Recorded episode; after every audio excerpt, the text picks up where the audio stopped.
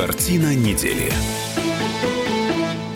Здравствуйте, друзья. В студии Иван Панкин. Рядом со мной Николай Сванидзе, историк, журналист Николай Карлович. Здравствуйте. Спасибо, Добрый что день, пришли. Иван. Спасибо, что позвали. Одна из главных тем этой недели – это, конечно, теракт в Лондоне в среду, 22 марта. Автомобиль, за рулем которого находился э, террорист, сбил прохожих, в том числе трех полицейских. Э, водитель потом около здания британского парламента машину бросил, с ножом в руках набросился на полицейского и попытался проникнуть в палату общин. общин. Его э, удалось ликвидировать. Ну, вопрос в связи с этим может быть только один. Не что вы об этом думаете в целом, о теракте, а как этот теракт повлияет на британцев с точки зрения Брекзит? Станет еще одним подтверждением того, что границы перед мигрантами нужно закрывать?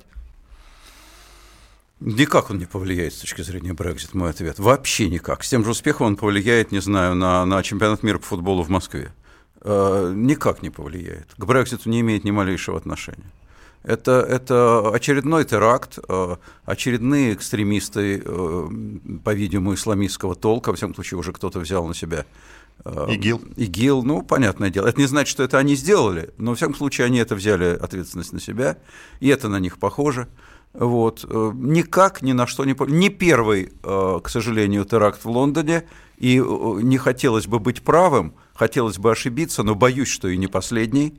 Вот. Это грозит любой европейской столице, это грозит Парижу, это грозит Мадриду, это грозит Москве, это, это грозит всем. В этом смысле мы все по одну сторону э, линии фронта.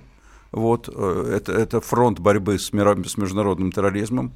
Ни к чему именно этот теракт специально не приведет. То есть, подытожим, закрытие границ в данном случае никак не, не поможет от атак террористов. Ну, во-первых, закрытия границ не будет. Э, Для мигрантов. Да, и, и закрытия границ от мигрантов тоже не будет.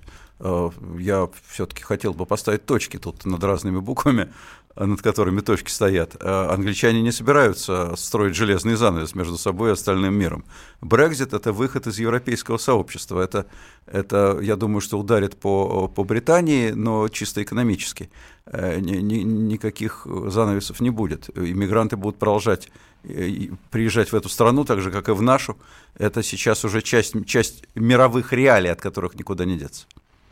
Э, Скандал вокруг украинского Евровидения набирает обороты. Киев озвучил свои условия участия России в международном песенном конкурсе. Э, Есть уже заявление вице-премьера Украины Вячеслава Кириленко. Вот что он говорит. Безусловно, мы готовы принять все 43 страны-участницы Евровидения, в том числе и представители из России. Россия сама может найти для себя выход из этой ситуации, предложив участника или участницу, который не имеет проблем с украинским законодательством. И в таком случае эта проблема будет очень быстро решена. Грубо говоря, другого участника мы должны найти и отправить э, на Украину, в Киев. Как вы считаете, нам стоит это делать или нет? Нет, ну мы, конечно, не будем этого делать, и в данном случае уже не стоит, конечно же. Вот.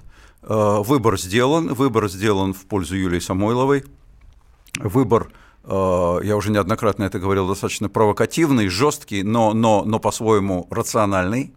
И главное, что он сделан.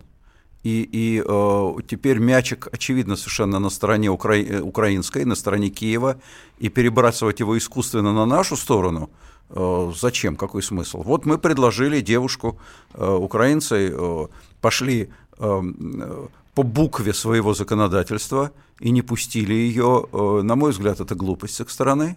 Надо было пускать, но это их проблемы. И, э, естественно, в данном случае их проблемы переводить на себя э, нам ни в коем случае не имеет смысла. Ну вот Кириленко добавляет, что выдвижение от России Самойловой – это провокация со стороны нашей страны, направленная на нагнетание ситуации на Украине. То есть с формулировкой вы согласны? Нет, не согласен. Э, Когда я сказал провокативное, я вовсе не имел в виду, что это направлено на нагнетание ситуации на Украине. Э, Она провокативная, потому что мы поставили украинскую сторону перед тяжелым выбором.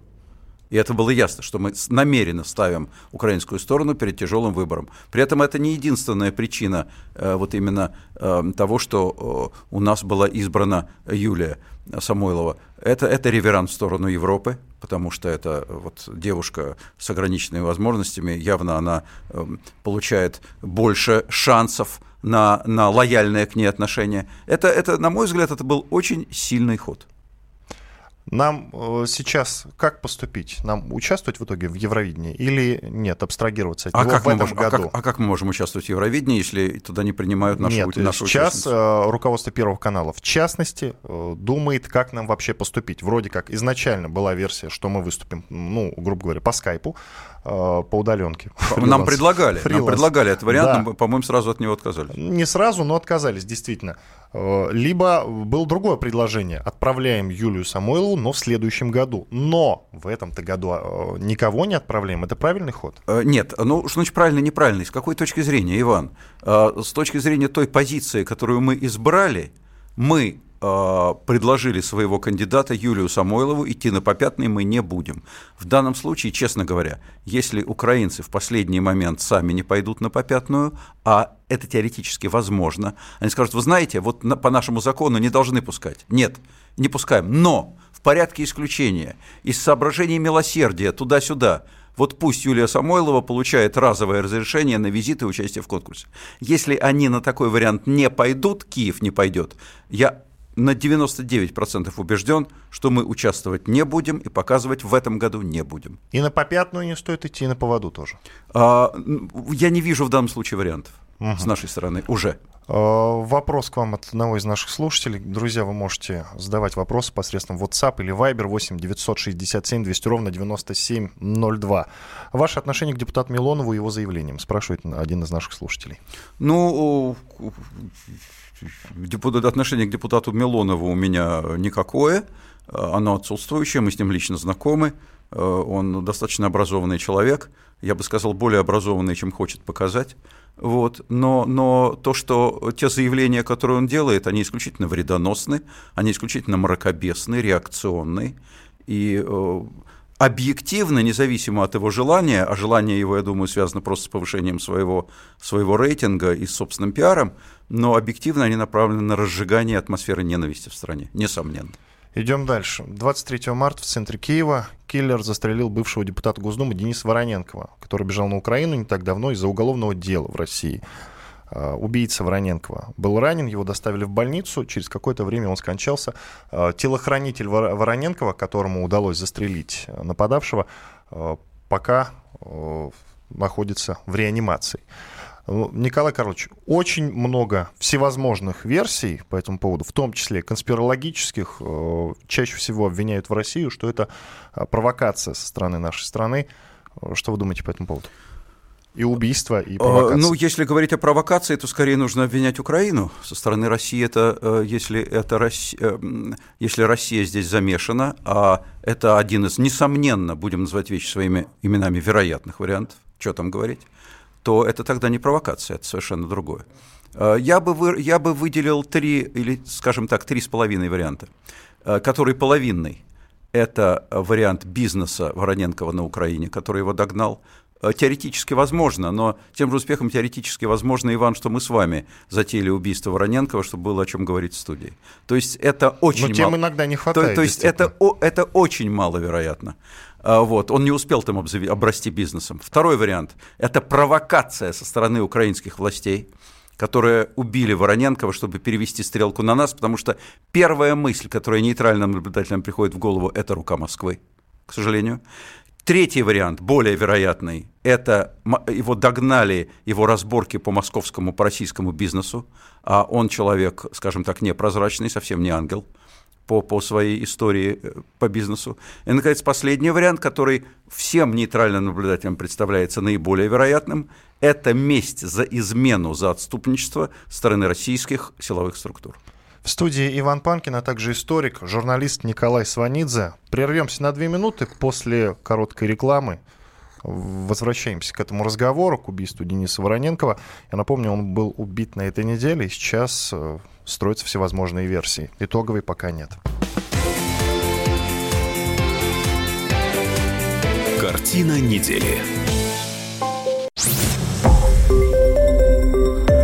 Радио «Комсомольская правда». Более сотни городов вещания и многомиллионная аудитория. Ставрополь 105 и 7 FM. Севастополь 107 и 7 FM. Калининград 107 и 2 FM. Эм. Москва 97 и 2 FM. Эм. Слушаем всей страной.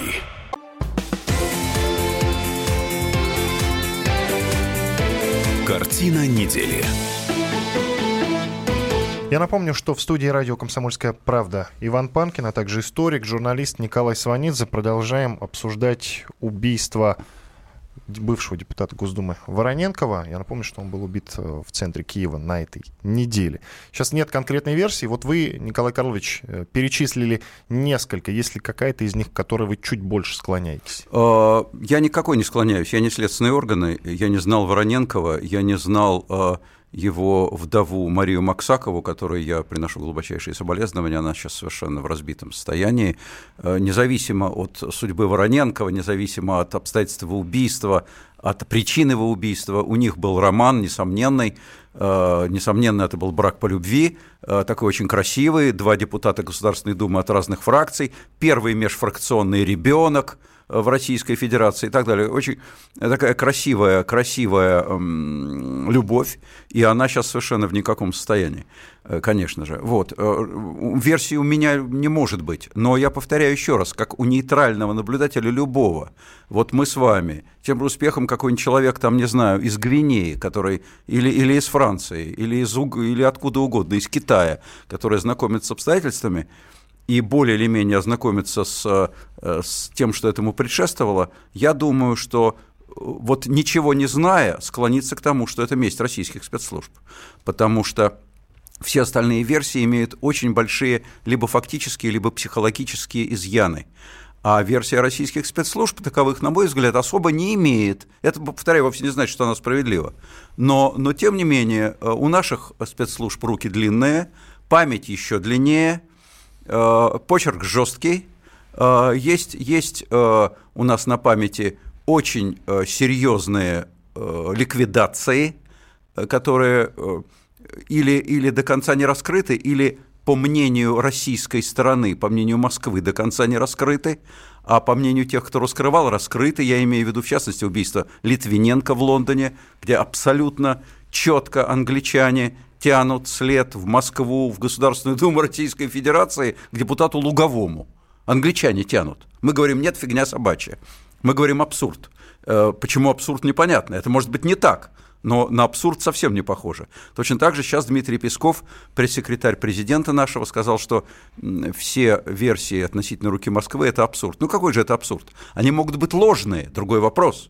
Они могут быть э, неправильными, да, но они уж точно не выглядят абсурдными. Они выглядят, к сожалению, еще раз, принимая внимание обстоятельства бегства Вороненкова, то, какими матюгами его после этого крыли ему вслед, э, то, как относятся в наших спецслужбах к, к отступникам, к изменникам, особенно если бы он еще бежал там э, в Рим или, или в Берлин. А, а я напоминаю, что Мария Максакова, она помимо прочего, наполовину этническая немка, и у нее есть э, немецкое гражданство, могли бы сбежать в Германию, но сбежали в Киев, а Киев-то это враги, вот, поэтому это такие вещи у нас психологические, я могу поверить в это. Это можно относиться к этому как угодно, но такой вариант, несомненно, теоретически, я бы сказал, он должен расследоваться первым делом, и украинские спецслужбы будут его расследовать первым делом, если будет хоть один намек на его правдоподобность этого варианта, они его раскрутят несомненно.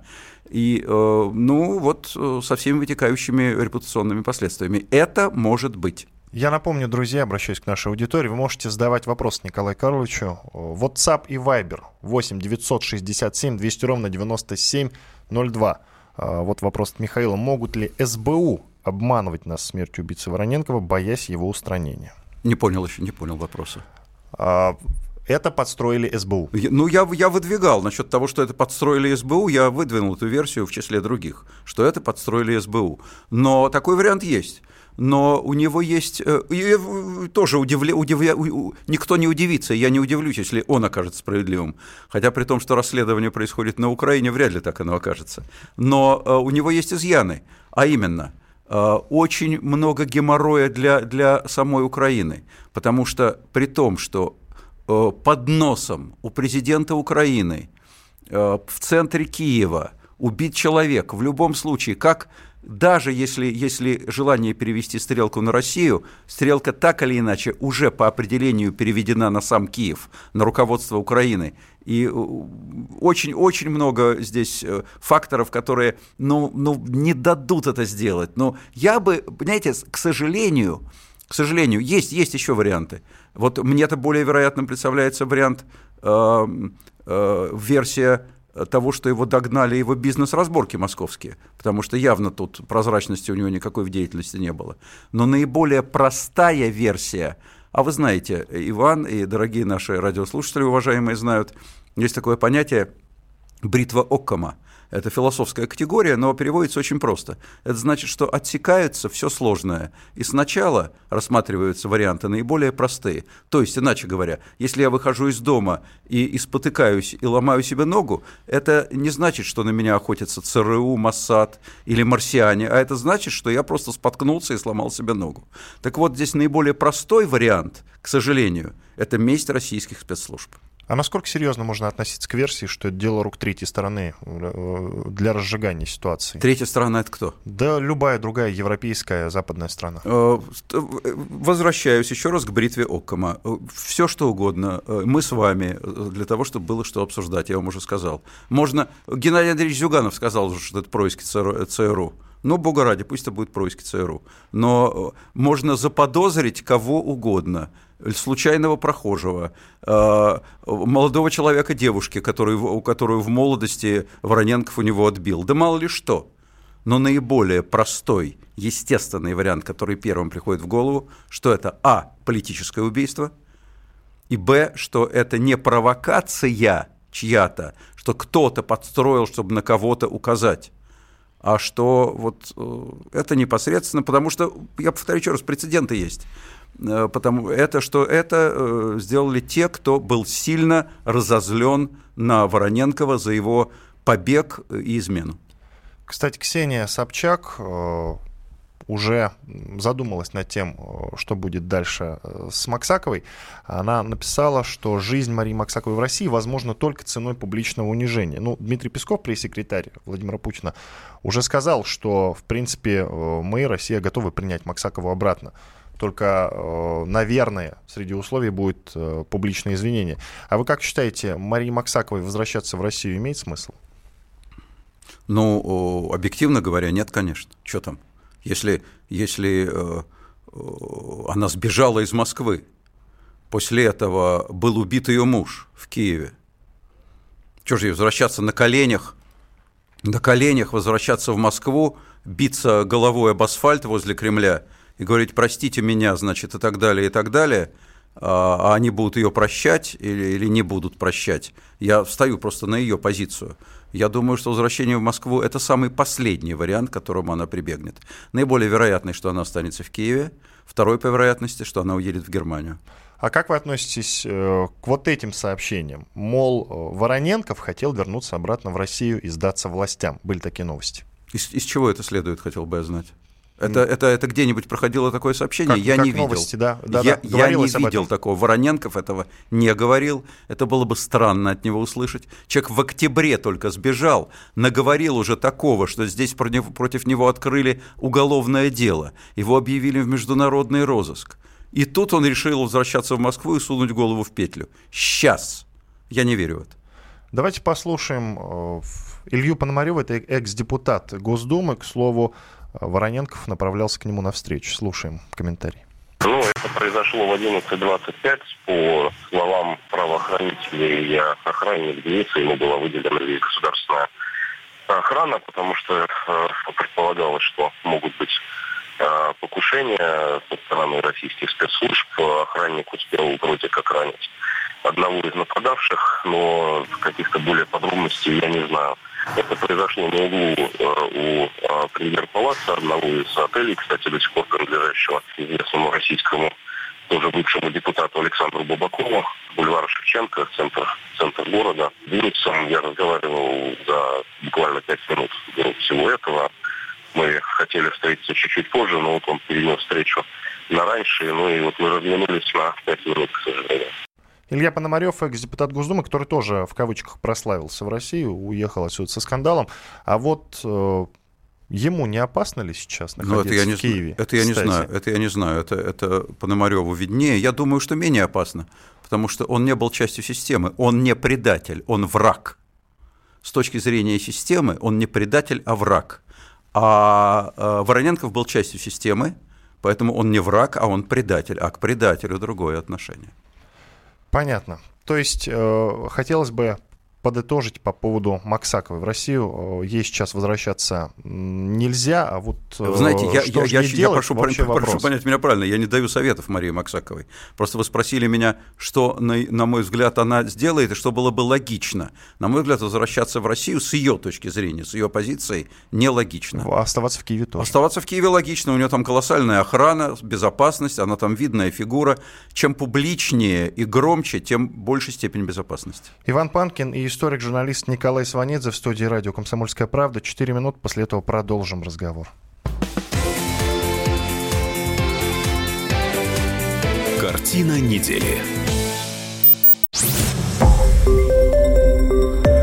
Радио «Комсомольская правда». Более сотни городов вещания и многомиллионная аудитория. Иркутск 91 и 5 FM. Красноярск 107 и 1 FM. Вологда 99 и 2 FM. Москва 97 и 2 FM. Слушаем всей страной.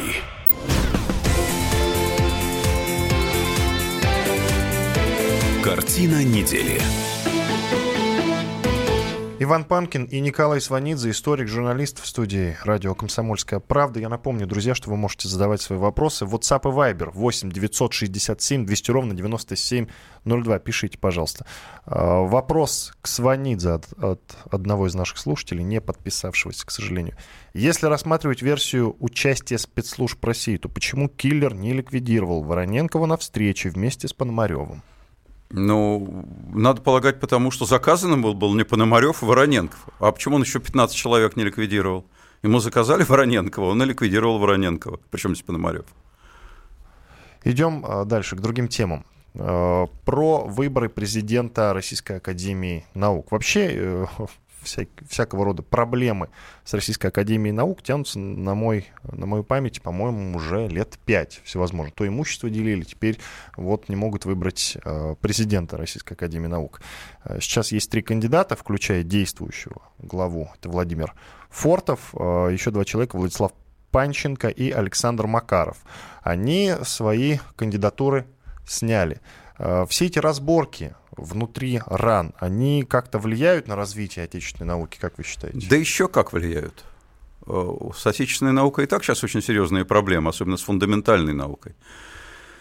Проблемы эти давние, потому что они начались не сегодня. Э, надо сказать, при советской власти, которой никто не, скажет, что я к ней отношусь очень позитивно, нет – но э, были серьезные причины того, что советская власть поддерживала науку фундаментальную. Э, а причины такие. Науки точные, технические, э, они были нужны для развития ВПК, потому что, грубо говоря, без, без математики, физики, химии там бомбу не сделаешь, и ракету, а это если совсем грубо, да, но это так. А гуманитарные были нужны для идеологии – для того, чтобы идеологически соперничать с Западом. Когда ситуация изменилась, когда Советский Союз рухнул, когда закончилась э, холодная война, э, то как бы, ну и зачем? А денег нет. И что теперь с этим делать? Э, бомбы так дофигища. Э, идеологически базарить, не с кем уже э, отстаивать приоритет нашей страны как первой страны социализма уже бессмысленно. Никакая она не первая и не последняя, потому что не было никакого социализма и нет. Значит, и, и, Амер... и, и э, наука э, ушла в загон. И сейчас, конечно, вот то, что происходит с Академией наук, это очень серьезный удар по российской науке. Я не скажу, что это, что это гвоздь в крышку гроба. Э, никогда не говори никогда, я надеюсь, что наука поднимется. Но в отличие от западных стран, где наука вокруг университетских центров вращается. Главные центры научные – это университеты крупные. У нас центр главный научный – это Академия наук. И то, что Академию наук опустили, а ее опустили во всех смыслах этого слова, и в, и в, и в литературном, и, и в жаргонном, в каком угодно, э, и академиков опустили – Нельзя сравнить сейчас статус академика нынешнего РАН с, академиком э, Советской Академии Наук. 500 рублей только за членство в Академии, и когда не могли даже пальцем, ну, при Сталине могли их убить, естественно, кого угодно, но исключить из Академии не могли. Сахарова не смогли исключить из Академии при Брежневе. Уже на что был диссидент? Каких только собак на него не спускали. Исключить не могли. Сейчас статус совершенно другой, деньги совершенно другие. И я думаю, что статус Академии наук – он влияет на статус российской науки в целом. Если мы сейчас посмотрим, насколько популярны научные профессии, они, к сожалению, очень слабо популярны в стране. Ну вот Госдума уже готовит поправки в закон о науке, по которым президент Российской Академии Наук будет назначать президент России. Логичное решение или нет? С чьей точки зрения логичное? С точки зрения тех действий, которые сейчас происходят? С точки зрения главенства вертикали власти? Абсолютно логичное. С точки зрения э, развития российской науки нет.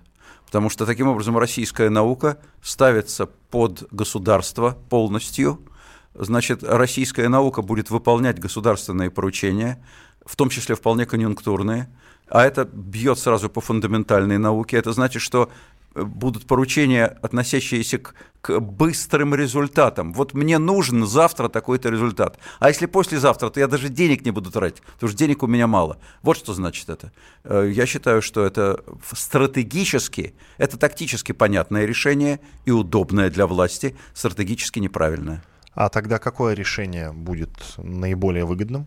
Наиболее выгодным было бы решение оставить э, Академию наук в покое, позволить им выбирать своих членов, позволить им выбирать своего президента, позволить им руководить своей собственностью, потому что их сейчас лишают всего. Их, я еще раз повторяю, я, э, мне это слово кажется, к сожалению, наиболее точным, их сейчас опускают и практически уже опустили. Николай Карлович, ну а с другой стороны, если посмотреть, они э, внутри собственной системы разобраться не могут. Вот накануне Макаров и Панченко, это два других кандидата, кроме Фортова, предложили усовершенствовать процедуру выборов, сделав, э, сделав их прозрачными. По их мнению, в действующих правилах нет четкого определения процедуры избрания подсчета голосов.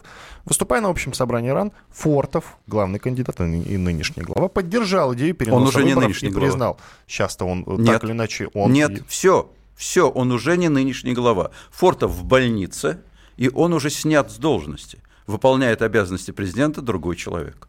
Э, хорошо, он сказал о том, что в правилах есть элементы, которые надо подправить. Вот они за столько лет э, не могли э, собственную систему так выстроить, чтобы она была понятной и прозрачной. Знаете, а, а, а они не рядовые во взводе. Они не должны там к определенному времени, там, к обеду закончить рыть окоп. Это Академия наук. Если они могут разобраться, ну разберутся, надо их оставить в покое. Там ученые с европейскими и мировыми именами. Они не случайно академиками стали. Не могут разобраться, разберутся. Это не значит, что им нужна нянька в лице государственной власти, которая им без их просьбы поможет разбираться во всех тонкостях. И знаете, как в той басне про лисицу и медвежат, когда они, попробу... когда они попросили лисицу помочь им сыр поделить, итоге она съела весь сыр. Вот э, это, это не метод разборки с Академией наук. Это не армия.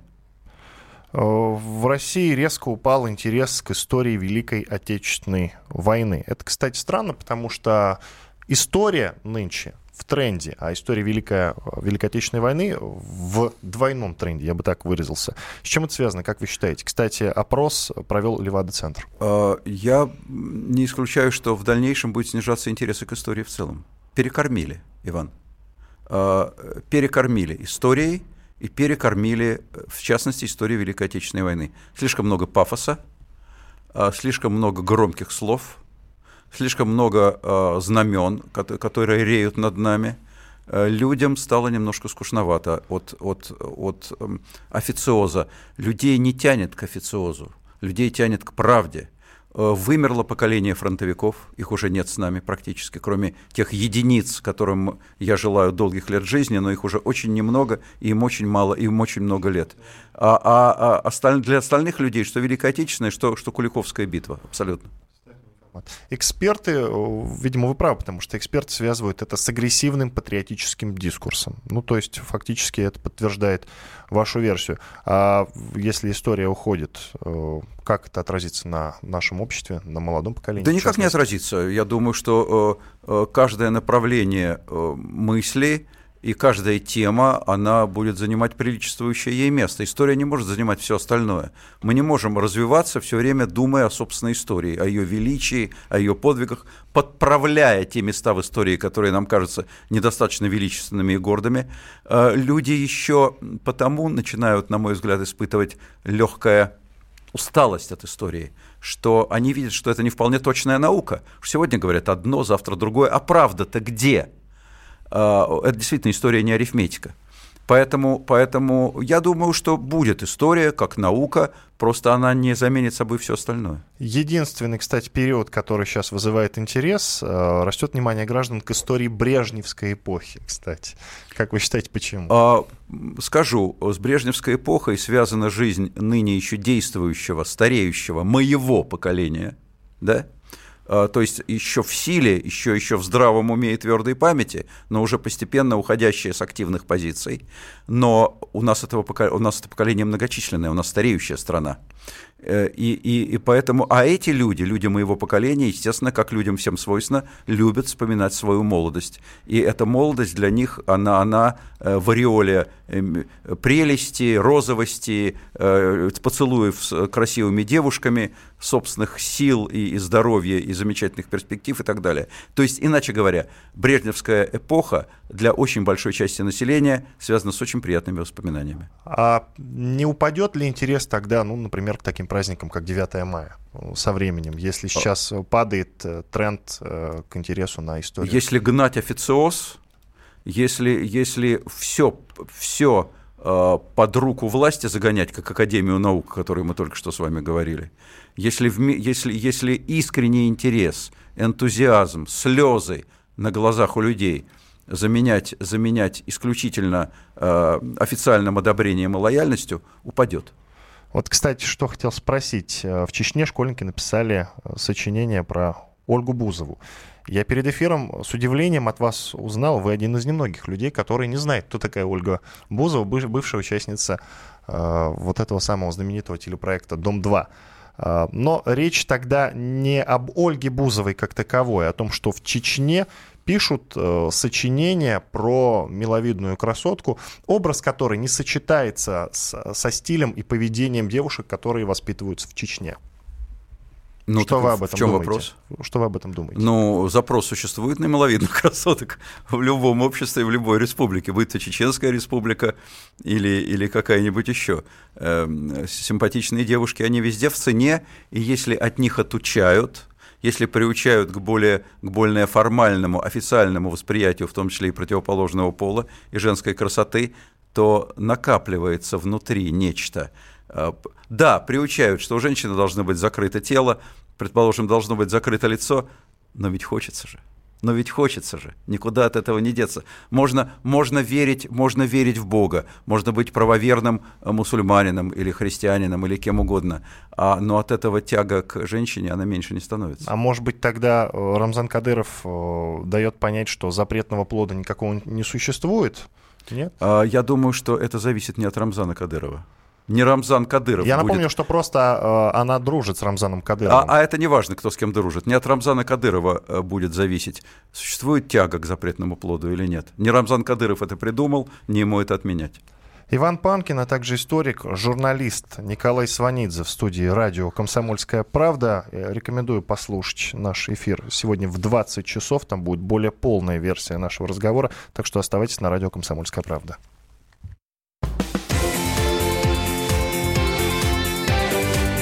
Картина недели.